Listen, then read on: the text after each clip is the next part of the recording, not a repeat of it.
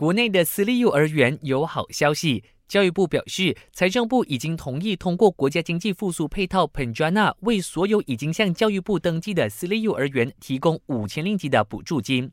至于那些还没有登记的私立幼儿园，只要在十月三十一号前向教育部登记，也可以获得三千令吉的一次性补助金。教育部相信，这一笔补助金有助于减轻国内私立幼儿园的负担，帮助他们持续经营。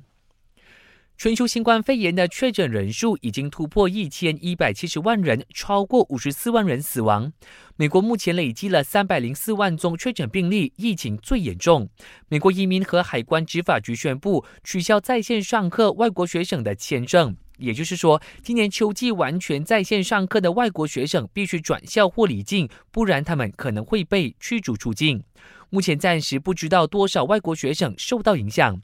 基于全球疫情反复，导致从海外回国的纽西兰公民迅速增加，让纽西兰的隔离设施供不应求。为了控制入境人数，纽西兰政府已经和当地的航空公司达成协议，同意暂停提供国际航班订票服务，为期三个星期。纽西兰现在有六千人被安置在二十八个设施进行隔离程序，当局计划扩充更多的空间来应付未来几个星期的需求量。我是嘉俊，感谢收听。